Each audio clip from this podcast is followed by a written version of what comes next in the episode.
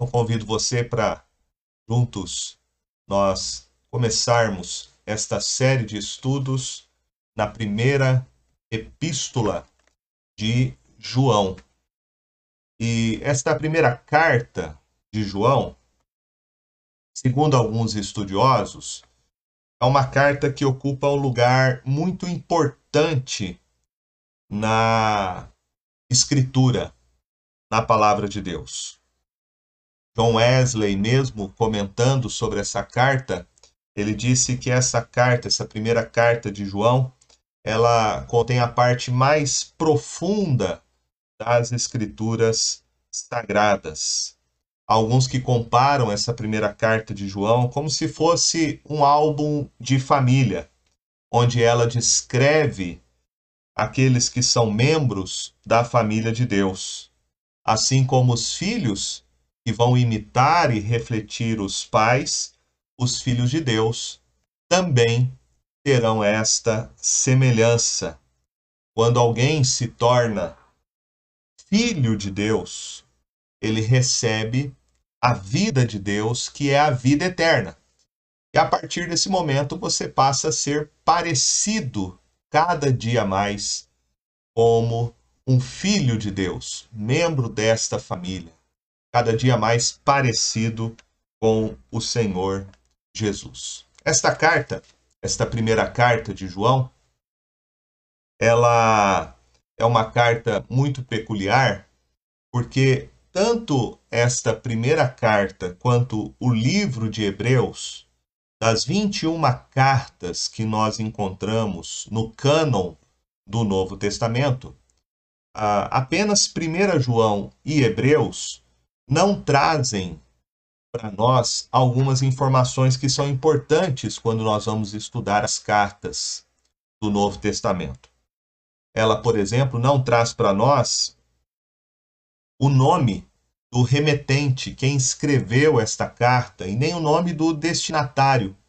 Ela não vem com aquela forma que é muito comum das cartas do Novo Testamento, que é ter na sua introdução o nome do autor, o nome do destinatário, a saudação inicial e a bênção uh, no final da carta e o lugar de origem e destino. Essas informações nós não encontramos na primeira carta de João. Então a carta ela não traz o nome do seu autor. E essas informações que nós temos então são muito poucas, mas são informações suficientes para nós podermos é, construir o cenário, o ambiente em que esta carta foi escrita. Então, nosso estudo nessa manhã, nosso primeiro estudo, é nós termos essa visão panorâmica da carta, uma visão geral desta carta. O objetivo é a gente poder compreender sobre a autoria da carta, a época, a ocasião e o propósito desta carta bem como a estrutura geral em que a carta foi escrita. Então vamos lá, quero convidar você para junto nós podermos investigar essas questões que são importantes antes de nós podermos estudar de maneira mais objetiva a carta, a primeira carta de João. Primeira coisa então que eu quero ver com você, investigarmos, é a questão da autoria da primeira carta. Bom, nós já temos uma definição, até está aí do lado, estudos expositivos em 1 João. A questão é como chega-se a esse entendimento, já que nós não temos a informação, como eu disse, que era característica das cartas, ela já ter logo no início o nome do seu remetente, quem estava escrevendo, o destinatário, como que nós podemos chegar a essa conclusão de que foi João, o apóstolo, quem escreveu? Nós temos algumas informações, essas informações são suficientes para a gente aceitar a tradição da igreja, que tem afirmado desde o primeiro século que ela foi escrita pelo apóstolo João.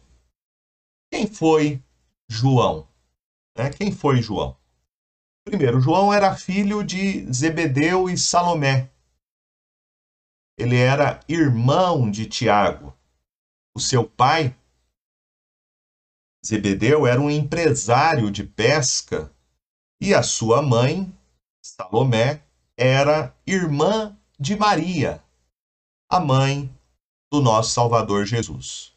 João era galileu e certamente ele deve ter crescido em Betsaida, às margens do mar da Galileia. Ele, à semelhança do seu pai, eram pescadores, essa era a sua profissão.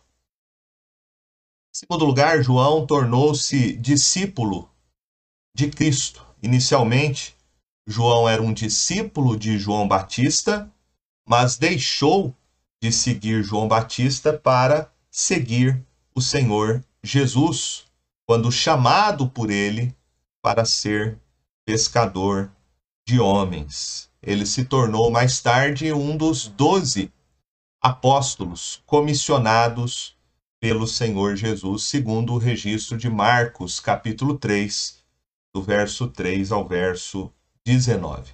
Em terceiro lugar, João tornou-se integrante do círculo mais íntimo de Jesus. Ao lado dos irmãos Pedro e André, João integrava esse grupo seleto e desfrutava de uma intimidade maior com Jesus. Eles acompanharam Jesus no Monte da Transfiguração, na casa de Jairo, onde Jesus ressuscitou a sua filha de 12 anos, e também no jardim do Getsemane, na hora mais extrema da sua agonia. Desses três apóstolos, João é o único que encostou a cabeça no peito de Jesus e foi chamado de discípulo amado. No quarto evangelho, que é de autoria do próprio João, ele refere a si mesmo como discípulo, ou outro discípulo, ou discípulo a quem Jesus amou. Ou então você vai encontrar a informação que é aquele que se reclinou sobre o peito de Jesus. Em quarto lugar, você vai ver que estudando sobre a vida de João, que ele acompanhou o julgamento e a crucificação de Jesus. Enquanto os outros apóstolos fugiram, João, que era aparentado do sumo sacerdote, ele pôde estar no julgamento de Jesus, em sua crucificação, quando ele assumiu então a responsabilidade uh, pela mãe de Jesus. Em quinto lugar, foi João uma testemunha ocular da ressurreição e da ascensão de Cristo. Ele foi um dos primeiros a ver o túmulo de Jesus vazio e a testemunhar o Cristo ressurreto, primeiro na casa com as portas trancadas, segundo o relato no seu evangelho, no capítulo 20, verso 19 a 28, e depois no mar da Galileia, também no seu Evangelho, capítulo 21, do verso 1 ao verso 24. Quando Jesus foi elevado, foi assunto aos céus, João estava entre os discípulos que olhavam para as alturas enquanto Jesus subia. O autor, então, é testemunha ocular e ouvinte de Jesus. Ele viu, ele ouviu e ele tocou em Jesus. Em sexto lugar, João tornou-se uma das colunas da igreja de Jerusalém. Por volta do ano 40 depois de Cristo, quando Paulo e Barnabé subiram a Jerusalém, Tiago, Cefas e João eram considerados colunas da igreja em Jerusalém. Você encontra o registro em Gálatas capítulo 2, do verso 6 ao verso 10. Então, nós temos todas essas informações que a Escritura nos dá sobre a pessoa, quem foi este apóstolo, o apóstolo João. Mas a questão é como que nós chegamos à conclusão de que ele tenha escrito esta primeira carta. Então quero ver com você algumas evidências que nós encontramos. Primeiramente, algumas evidências in internas na própria carta que nos fazem entender que, por algumas características, quem escreveu esta carta era um apóstolo. Era um apóstolo. Veja comigo como é que se inicia a primeira carta de João, capítulo 1, verso 1 ao verso de número 3. Diz assim: O que era desde o princípio, que temos ouvido, o que temos visto com os nossos próprios olhos, o que contemplamos e as nossas mãos apalparam com respeito ao Verbo da vida. E a vida se manifestou e nós a temos visto, e dela damos testemunho, e vô-la anunciamos, a vida eterna, a qual estava com o Pai e nos foi manifestada.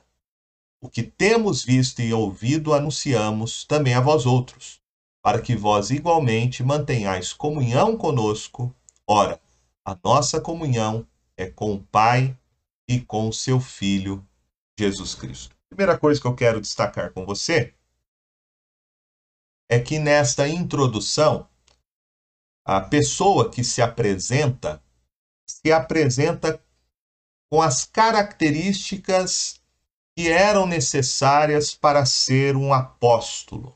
Né? Quais eram essas características? Para ser um apóstolo, esta pessoa tinha que ter testemunhado a ressurreição de Jesus. Teria que ser alguém que tivesse visto com seus próprios olhos, tocado com as suas próprias mãos e andado pessoalmente com Jesus. Eu sei que hoje em dia há muitas pessoas que se auto-intitulam apóstolos hoje na igreja contemporânea. Mas precisamos entender que as credenciais para ser um apóstolo é aquele que viu Jesus pessoalmente, que tocou em Jesus e que andou com Jesus. Essas são as verdadeiras credenciais apostólicas. Que nós temos hoje em dia são falsos apóstolos. Veja que João inicia sua carta se identificando como genuíno apóstolo e que tem autoridade para escrever e testemunhar a respeito da pessoa de Jesus. Então, um apóstolo era alguém autorizado, um intérprete, comissionado pelo próprio Senhor Jesus pessoalmente para testemunhar a respeito dele, para transmitir o verdadeiro significado da vinda de Cristo, né, a sua encarnação, sua morte e a sua ressurreição. Então, esta é a primeira característica que nós vemos na carta.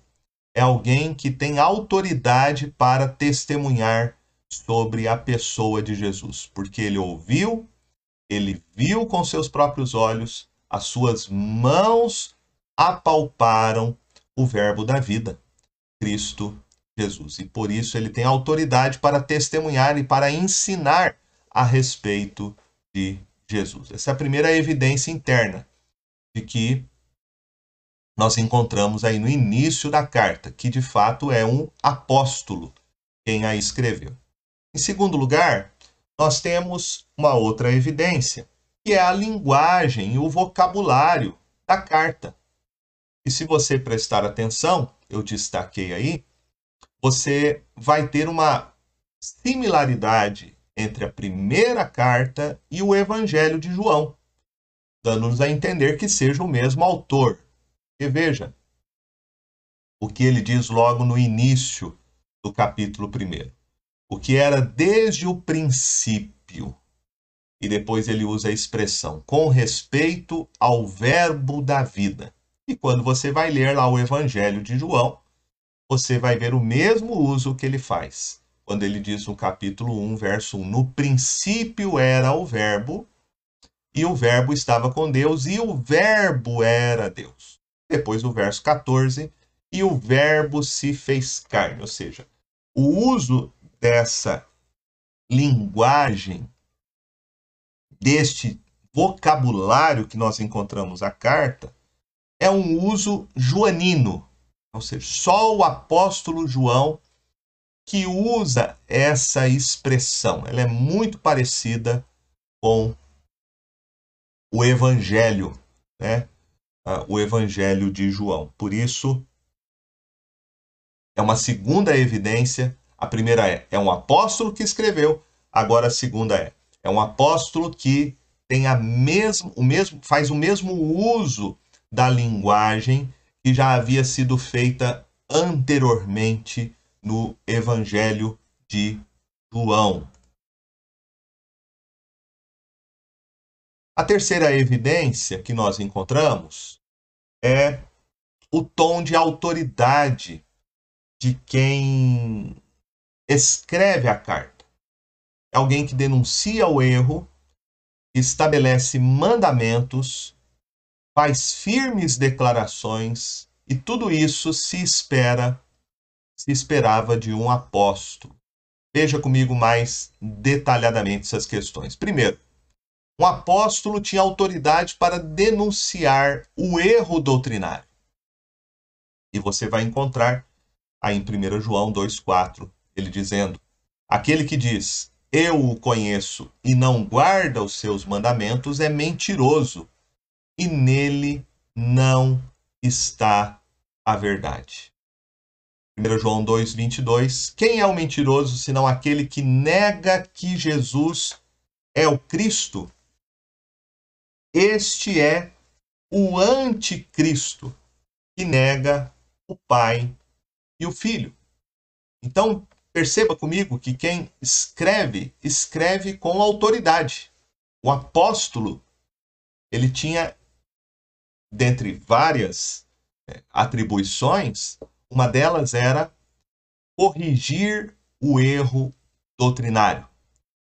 E nós vemos aqui João fazendo isso, corrigindo os erros que havia, o entendimento errado que já havia sobre a pessoa e a obra do Senhor Jesus nos seus dias, combatendo o falso ensino, combatendo a heresia da sua época sobre a pessoa de Jesus.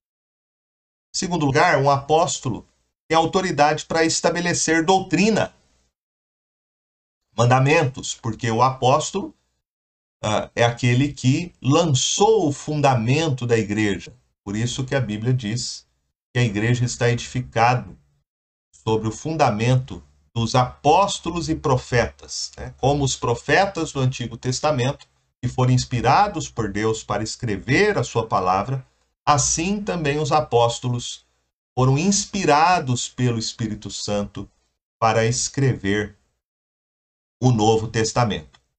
Então a igreja está edificada neste fundamento doutrinário que foi lançado pelos profetas do Antigo Testamento e pelos apóstolos do Novo Testamento. Veja o que ele diz aí, o apóstolo João. 1 João 2, 24. Permaneça em vós o que ouvistes desde o princípio. Sem vós permanecer o que desde o princípio ouvistes, também permanecereis vós no Filho e no Pai. Veja que ele tem autoridade. Autoridade que foi delegada, comissionada, para dizer que se as pessoas permanecerem no que ele está ensinando, elas permanecerão tanto no filho quanto no pai. Então ele tem autoridade para estabelecer é, doutrinas, dogmas. 1 João 4:1 também diz: Amados, não deis crédito a qualquer espírito, antes provai os espíritos se procedem de Deus, porque muitos falsos profetas têm saído pelo mundo fora. Nisto reconheceis o Espírito de Deus. Todo espírito que confessa que Jesus Cristo veio em carne é de Deus. e todo espírito que não confessa Jesus não procede de Deus. Pelo contrário, este é o espírito do anticristo, a respeito do qual tem ouvido que vem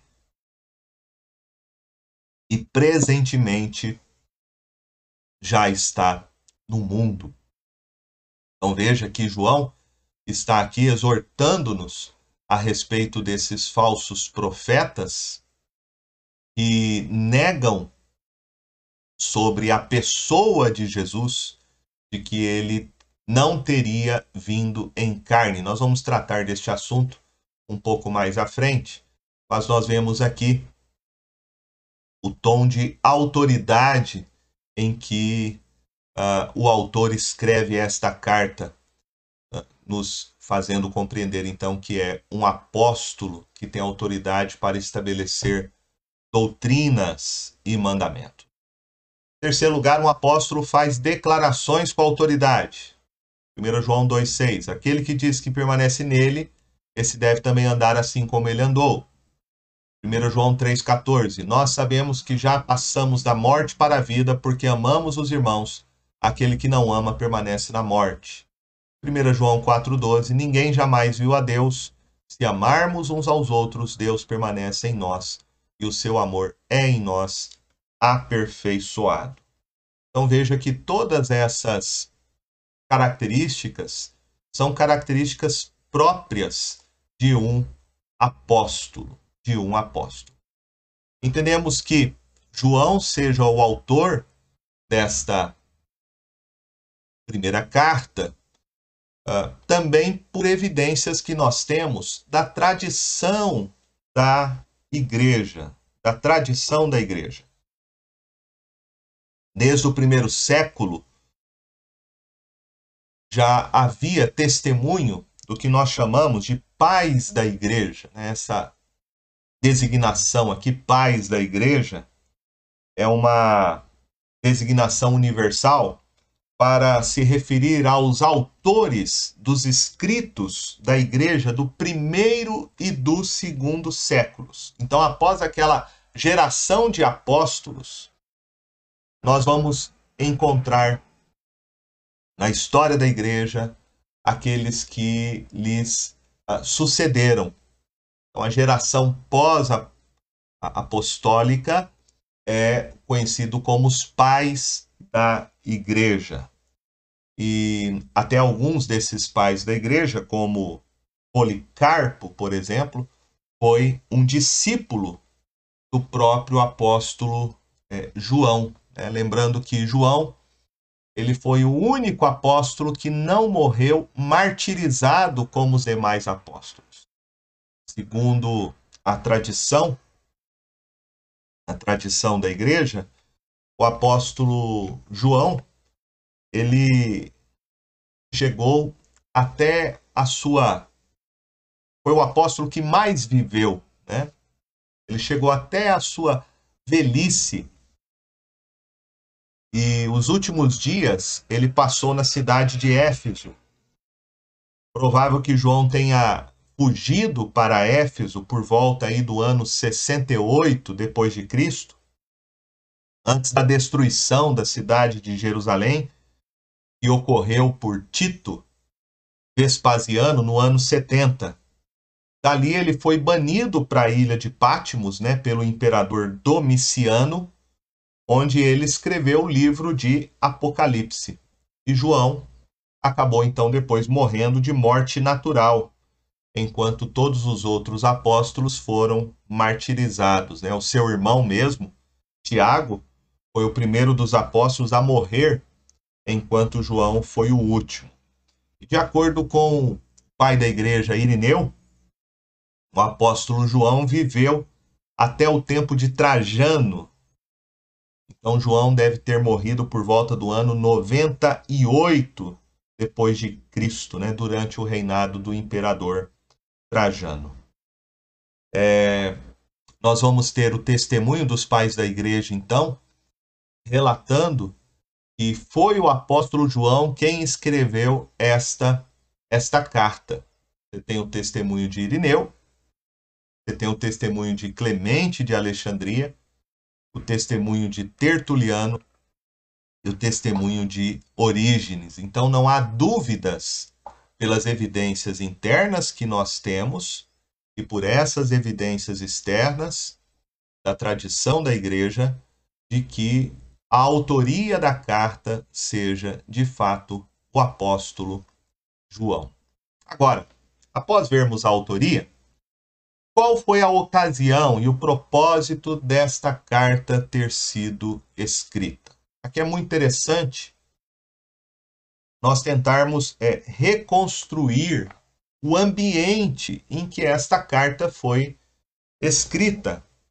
É bom a gente lembrar que os apóstolos sempre escreveram as suas cartas para atender a uma situação específica e que as suas cartas não são um tratado sistemático de teologia, mas é nada mais do que uma teologia aplicada a uma determinada situação. Então, como parte da interpretação desta carta e de qualquer outra carta do Novo Testamento, é importante nós tentarmos reconstruir a situação original que gerou a carta para assim podermos apreciar melhor o propósito de João ter uh, escrito esta carta.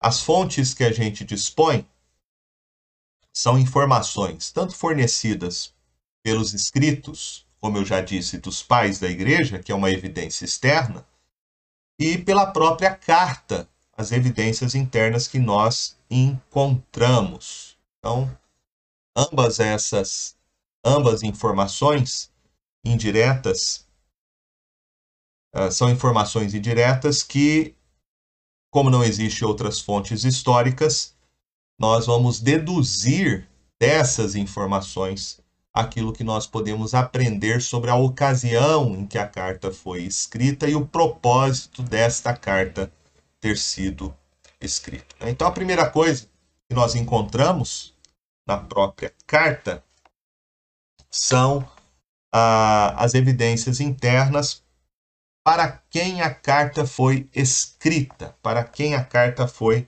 dirigida. E é interessante nós vermos que esta carta ela foi escrita para os cristãos, ela foi escrita para os crentes que haviam recebido o evangelho do Senhor Jesus. Por isso que João vai usar essa expressão que você encontra em várias ocasiões nesta carta. Ele usa essa expressão aí, filhinhos, que é um tom é, muito afetuoso, né? De João ter é, escrito esta carta. Como eu disse, ele envelheceu na cidade de Éfeso, e na cidade de Éfeso havia uma igreja, porém esta carta não foi dirigida apenas à igreja de Éfeso, mas às igrejas da Ásia Menor. Por isso essa carta é chamada de carta católica. Né? A expressão católica significa universal. É uma carta dirigida a todos os crentes, né? também chamada de carta geral, porque ela é destinada a todos os crentes, a todas as igrejas. Ela não é uma carta escrita de maneira específica a uma igreja local. E nós vamos ver que aqueles crentes do primeiro e segundo século, né, crentes já de segunda e terceira geração, esses crentes estavam sendo influenciados por uma doutrina herética que estava surgindo no seio das igrejas daquela época, que é o gnosticismo. Veja aí que João diz em 1 a João 5,13: Estas coisas vos escrevi, a fim de saberdes que tendes a vida eterna a vós outros que credes em o nome do Filho de Deus. Né? Então, enquanto o Evangelho, o Evangelho de João, o Evangelho foi escrito para provar que Jesus é o Cristo, no Evangelho nós vamos encontrar é, João destacando aqueles milagres, aqueles sinais que apontam para a divindade de Jesus, para provar aos judeus incrédulos que Jesus é o Cristo, que Jesus é o Messias. Aqui, na primeira carta, nós vamos ter João escrevendo não para os incrédulos, como ele escreveu o evangelho de o seu evangelho para os judeus. Mas nós temos aqui na primeira carta João escrevendo para os crentes, aqueles que já criam, já tinham recebido o evangelho e não tinham dúvidas que Jesus é o Cristo. Mas veja que João aqui escreve para os crentes não terem nenhuma dúvida. Então havia dúvidas ainda no coração deles. Por isso ele diz que ele escreve essas coisas a fim de saberdes que tendes a vida eterna. Então, esta primeira carta, diferente do Evangelho, que é para provar que Jesus é o Cristo, aqui nós temos João confirmando que o Cristo é Jesus. É, então, enquanto o Evangelho vai dizer que Jesus é o Cristo, a primeira carta vai dizer que o Cristo é Jesus. É uma confirmação uh, para que os crentes não tivessem dúvidas que Jesus é Deus, é o Filho de Deus. Ainda falando sobre as evidências internas, para a gente poder compreender o, o ambiente em que esta primeira carta foi escrita, nós vamos ter aí uma evidência interessante, que é o apóstolo João combatendo, então, o que eu já disse, sobre um falso ensino que negava a encarnação de Cristo. E este falso ensino aparentemente estava ameaçando a fé e a certeza dos cristãos sobre a pessoa de Jesus. Veja aí o que ele escreve em 1 João 4:2. Nisto reconheceis o Espírito de Deus. Todo espírito que confessa que Jesus Cristo veio em carne é de Deus. E todo espírito que não confessa Jesus não procede de Deus. Pelo contrário, este é o espírito do anticristo, a respeito do qual tendes ouvido e vem e presentemente já está no mundo. Então João está combatendo aí um falso ensino que já estava presente nas igrejas do primeiro e do segundo século.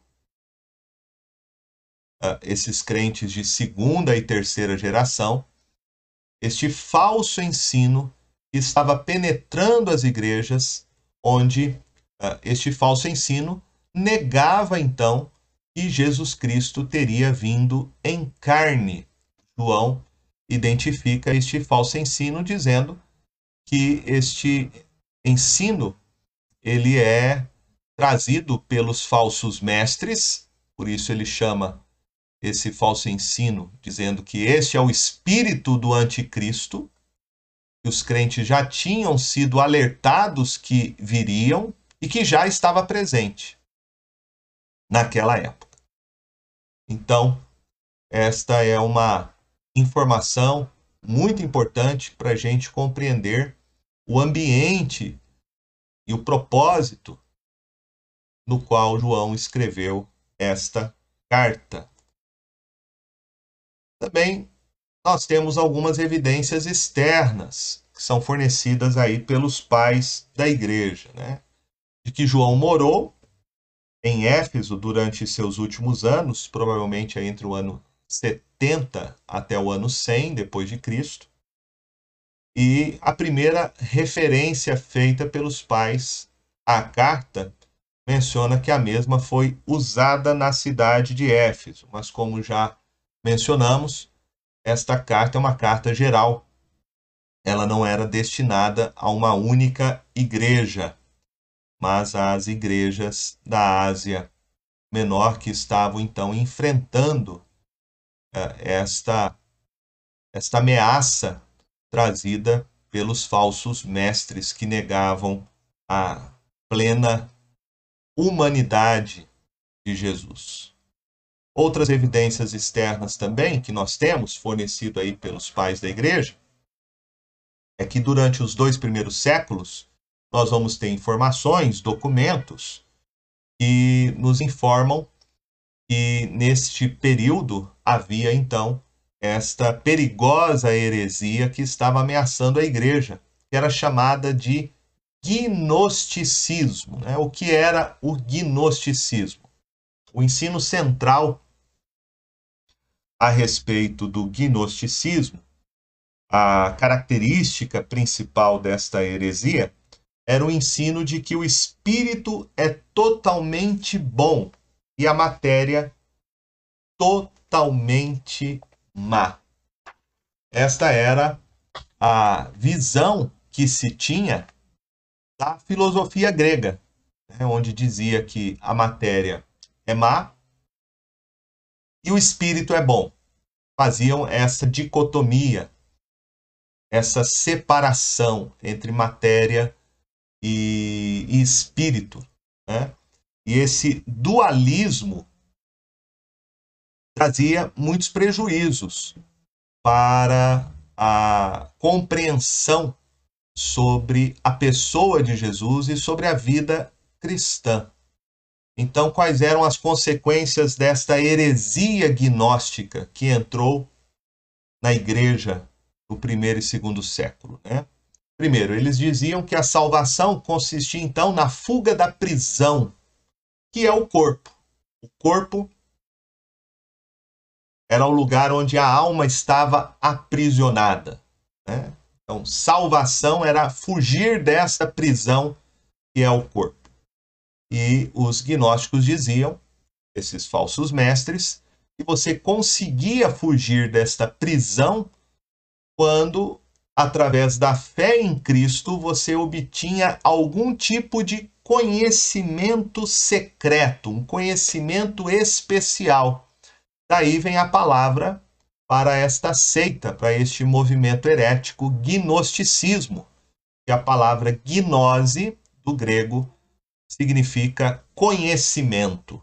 Então você tinha que, segundo esses falsos mestres, ter um conhecimento especial sobre Jesus e obter esse conhecimento sobre Jesus, você se libertava da prisão do corpo, porque a matéria é má. Uh, veja comigo que os gnósticos esses falsos mestres que penetraram a igreja, eles estavam então ensinando que haviam duas categorias de cristãos. Os cristãos que tinham esse conhecimento mais profundo, esse conhecimento mais elevado, esse conhecimento seletivo, que era para alguns iluminados, e havia a segunda categoria de cristãos, que eram aqueles que não tinham esse conhecimento iluminado, esse conhecimento secreto que era dado apenas a alguns. Né? Então veja aí tá? já o gnosticismo trazendo um sério prejuízo, né? colocando aí em duas categorias os cristãos. Em segundo lugar, eles negavam a plena humanidade de Cristo, já que para eles a matéria é má, segundo a filosofia grega, né, a matéria é má, então, os gnósticos, esses falsos profetas, falsos mestres, estavam dizendo que Cristo não se encarnou, não se encarnou. Eles negavam a encarnação de Cristo Jesus, de Cristo Jesus. Eles diziam que Jesus era apenas um homem como qualquer outro, que ele não nasceu de forma sobrenatural, mas nasceu de José e Maria, e que Jesus teria, no dia do seu batismo, o Espírito Santo descido sobre ele em forma de pomba, e ali então Cristo se encarnou em Jesus. E no momento da sua crucificação, o Cristo teria abandonado Jesus na cruz do Calvário.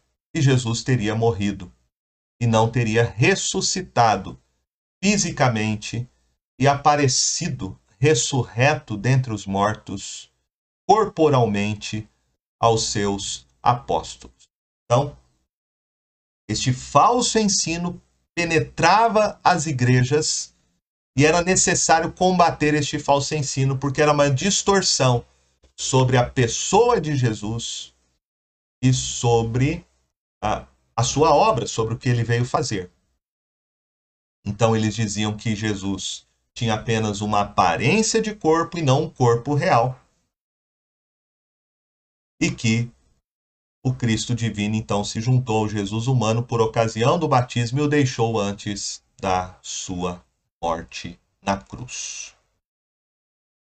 Quais eram as consequências práticas desta heresia gnóstica na vida dos cristãos? Nós vamos ver que essas consequências práticas elas se refletiam em termos de conduta moral. Isso é um ponto muito interessante da gente analisar, porque todo falso ensino produz uma conduta errada. Não tenha dúvida sobre isso.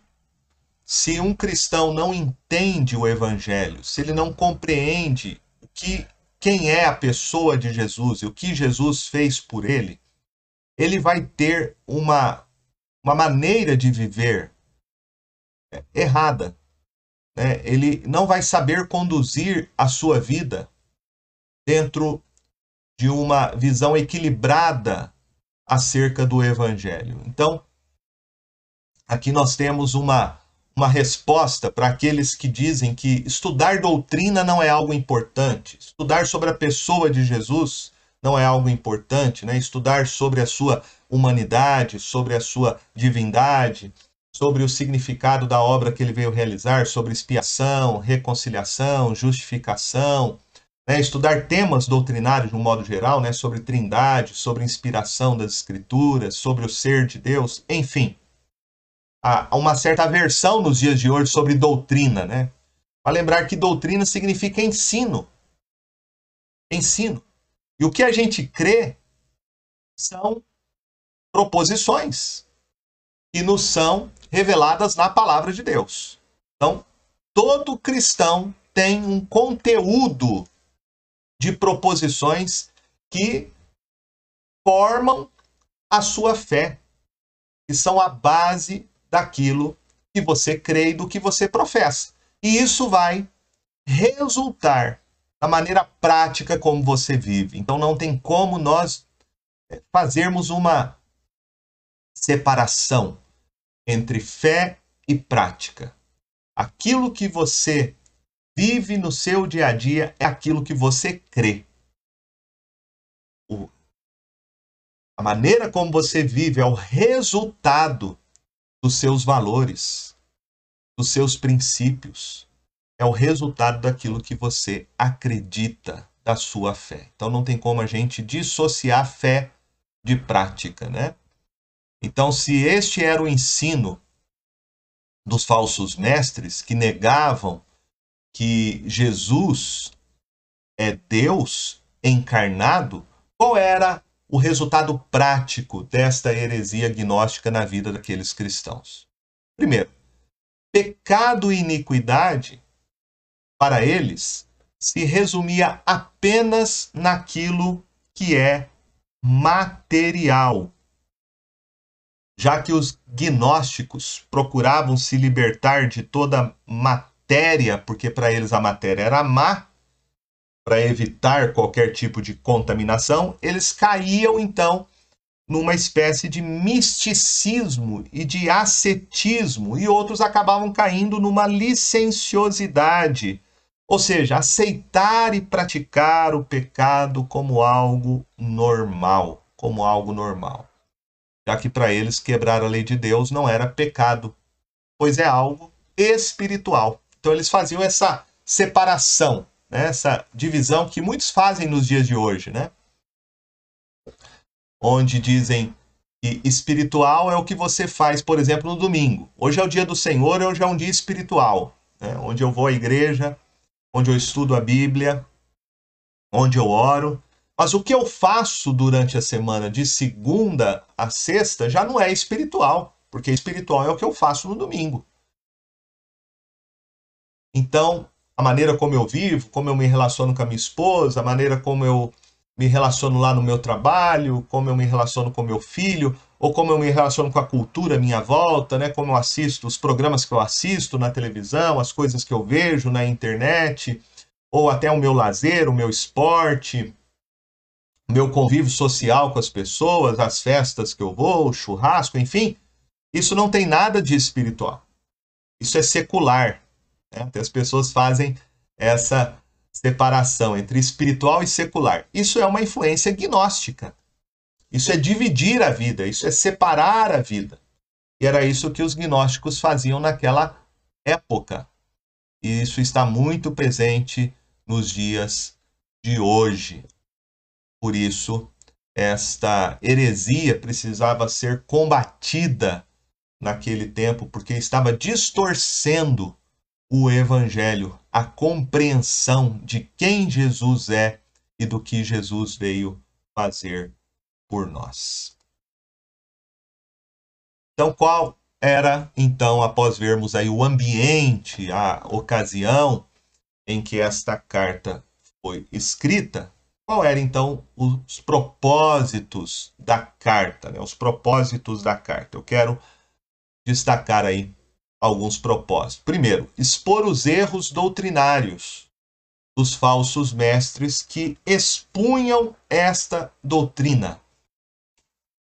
Você vai encontrar aí 1 João 2,26, ele dizendo: Isto que vos acabo de escrever é acerca dos que vos procuram enganar. Então, compreendemos que o propósito de João ao escrever esta carta é exatamente expor esses falsos ensinos, esses, essas distorções, né? esses erros doutrinários que estavam sendo ensinados pelos falsos mestres gnósticos. Estavam tendo aceitação dentro das igrejas. E João então escreve para combater esses falsos mestres, né? para desmascará-los e revelar então o seu erro doutrinário. Em segundo lugar, confirmar então os verdadeiros crentes na certeza da salvação em Cristo Jesus. Então, se por um lado esta primeira carta tem um tom, né, apologético, um tom apologético, que é revelar o falso ensino, mostrar o falso ensino, ela também é uma carta de segurança espiritual para os cristãos. Porque João quer confirmar os crentes na verdade. Inclusive, você vai ver João usando muito essas expressões, né? Luz e trevas, verdade e mentira, filhos de Deus e filhos do diabo. O objetivo dele é fazer essa distinção para que os crentes possam ter certeza a respeito de que eles conhecem a verdade, que estão andando na luz e que são filhos de Deus. E ao mesmo tempo poder entender quem são os filhos do diabo, quem está andando nas trevas, quem não tem compromisso com a verdade, mas está ensinando a mentira. 1 João 5,13, ele diz: Estas coisas vos escrevi a fim de saberdes que tendes a vida eterna, a vós outros que credes em o nome do Filho de Deus. Então, segundo o propósito aí de João ter escrito esta carta, além de combater o falso ensino, é confirmar os crentes sobre a certeza da salvação em Cristo Jesus. Terceira característica sobre o propósito da carta é que João como apóstolo que ele é, ele confronta a frouxidão moral dos falsos mestres. Né? E essa é uma das maneiras de você, então, um falso mestre se revela não só no seu falso ensino sobre o evangelho, sobre a verdade revelada na palavra de Deus, mas um falso mestre também você conhece o falso mestre pela forma como ele vive a sua vida, né? O falso mestre não só ensina o engano, mas vive no erro, vive no pecado. 1 João 3,8 ele diz: Aquele que pratica o pecado procede do diabo, porque o diabo vive pecando desde o princípio. Para isso se manifestou o Filho de Deus, para destruir as obras do diabo. Todo aquele que é nascido de Deus não vive na prática de pecado, pois o que permanece nele é a divina semente. Ora, esse não pode viver pecando porque é nascido de Deus. Nisto são manifestos os filhos de Deus e os filhos do diabo.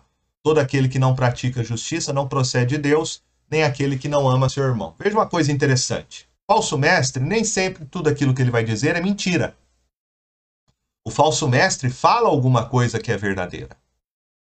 Fala alguma coisa que é verdadeira. É verdade que ele, é, ele distorce a verdade, ele acrescenta coisas à verdade ou diminui coisas da verdade. Mas alguma coisa que o falso mestre fala é verdadeiro. Tem algum elemento de verdade. Mas o que João está mostrando é que o falso mestre aqui, ele vive no erro. Ele vive no pecado. Então, quer conhecer um falso mestre? Não é só o que ele ensina.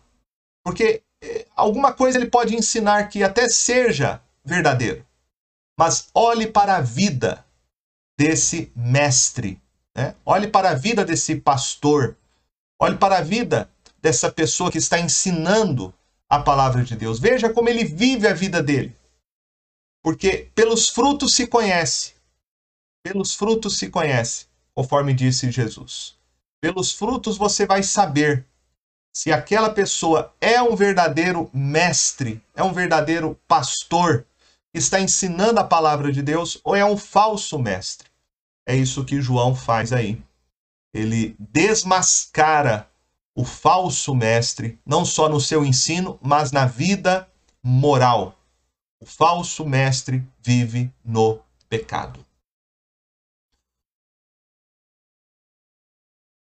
Outro propósito também que nós encontramos na carta que podemos é, compreender é que João, como apóstolo, através do seu testemunho pessoal, procura confirmar os crentes acerca da verdade sobre a encarnação de Cristo, já que esse era, já que é, esta era a, a doutrina que estava sendo atacada pelos falsos mestres, a doutrina sobre a encarnação, né? De que o Verbo de Deus se fez carne e veio habitar entre nós. Por isso ele diz logo no início: o que temos visto e ouvimos, e ouvido, anunciamos também a vós outros, para que vós igualmente mantenhais comunhão conosco. Ora, nossa comunhão é com o Pai e com seu Filho, Jesus Cristo. Então, o que podemos, eu quero terminar com isto, o que podemos aprender ao estudar primeiro João. Primeiro, a primeira coisa que podemos destacar é a importância, então, da pureza doutrinária pureza doutrinária da igreja, a pureza doutrinária daquilo que nós cremos e confessamos. Os apóstolos sempre se preocuparam com isso, com a importância né, da sã doutrina. E muitas dessas cartas foram escritas para combater pela fé, ah, uma vez que foi dada aos santos, como é dito lá em Judas, versículo 3. Hoje a igreja tem sido igualmente influenciada por várias doutrinas estranhas que acabam desviando-nos do ensino apostólico, da verdade acerca do evangelho. É necessário então nós entendermos a necessidade que nós temos hoje de resgatar o puro evangelho, a verdadeira doutrina, o verdadeiro ensino sobre a pessoa e a obra de Jesus. Então, a pureza doutrinária, isso é muito importante. Aquilo que eu creio e confesso precisa estar de acordo com o Evangelho, com a palavra de Deus. Segundo ponto, a importância de uma vida de santidade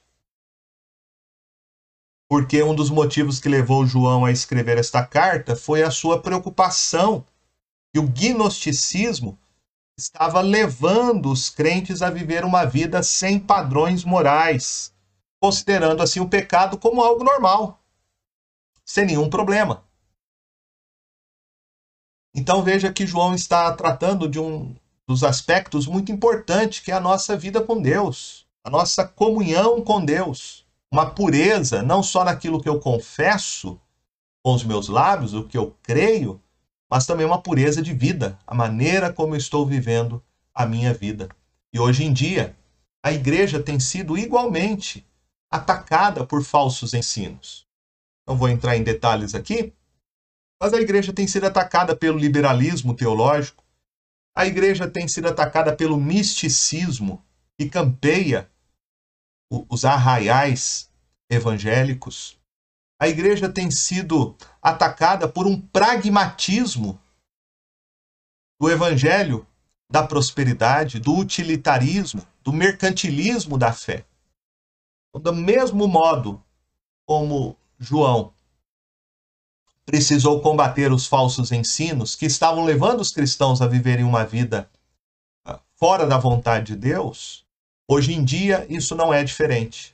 A igreja continua sendo ameaçada com falsos ensinos, com falsos mestres, com falsos apóstolos, com falso evangelho.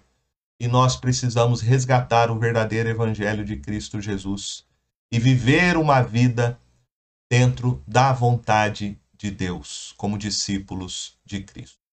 Então quero terminar com essa frase que está aí. Que eu creio sobre Cristo Jesus produz relacionamento sadio com os irmãos e com o mundo. João ele vai fazer esse teste uh, que nós chamamos de teste doutrinário, que é sobre o teste da fé, sobre a pessoa de Jesus e a sua obra, o teste do amor, que é do relacionamento como irmãos em Cristo Jesus, e o teste da santidade, a maneira como eu vivo a minha vida, entendendo as implicações do que Cristo Jesus fez por mim com a sua morte na cruz e ressurreição.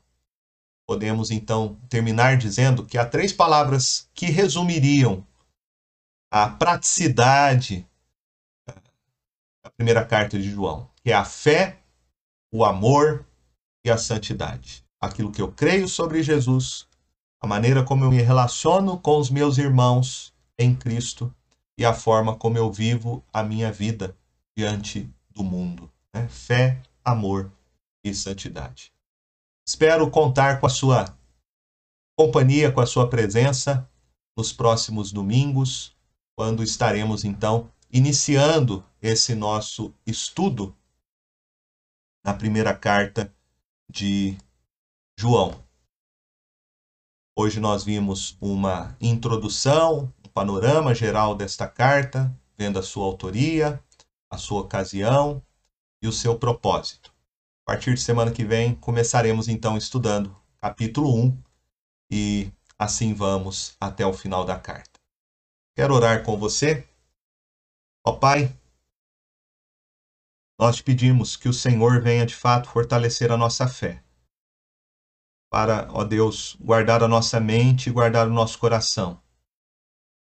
Guardar, Senhor, a nossa mente do engano, do erro, do falso ensino e guardar o nosso coração também de uma vida de pecado, de uma vida de trevas, de uma vida, Senhor, que não agrada ao teu nome e não glorifica aquilo que tu fizeste por nós em Cristo Jesus.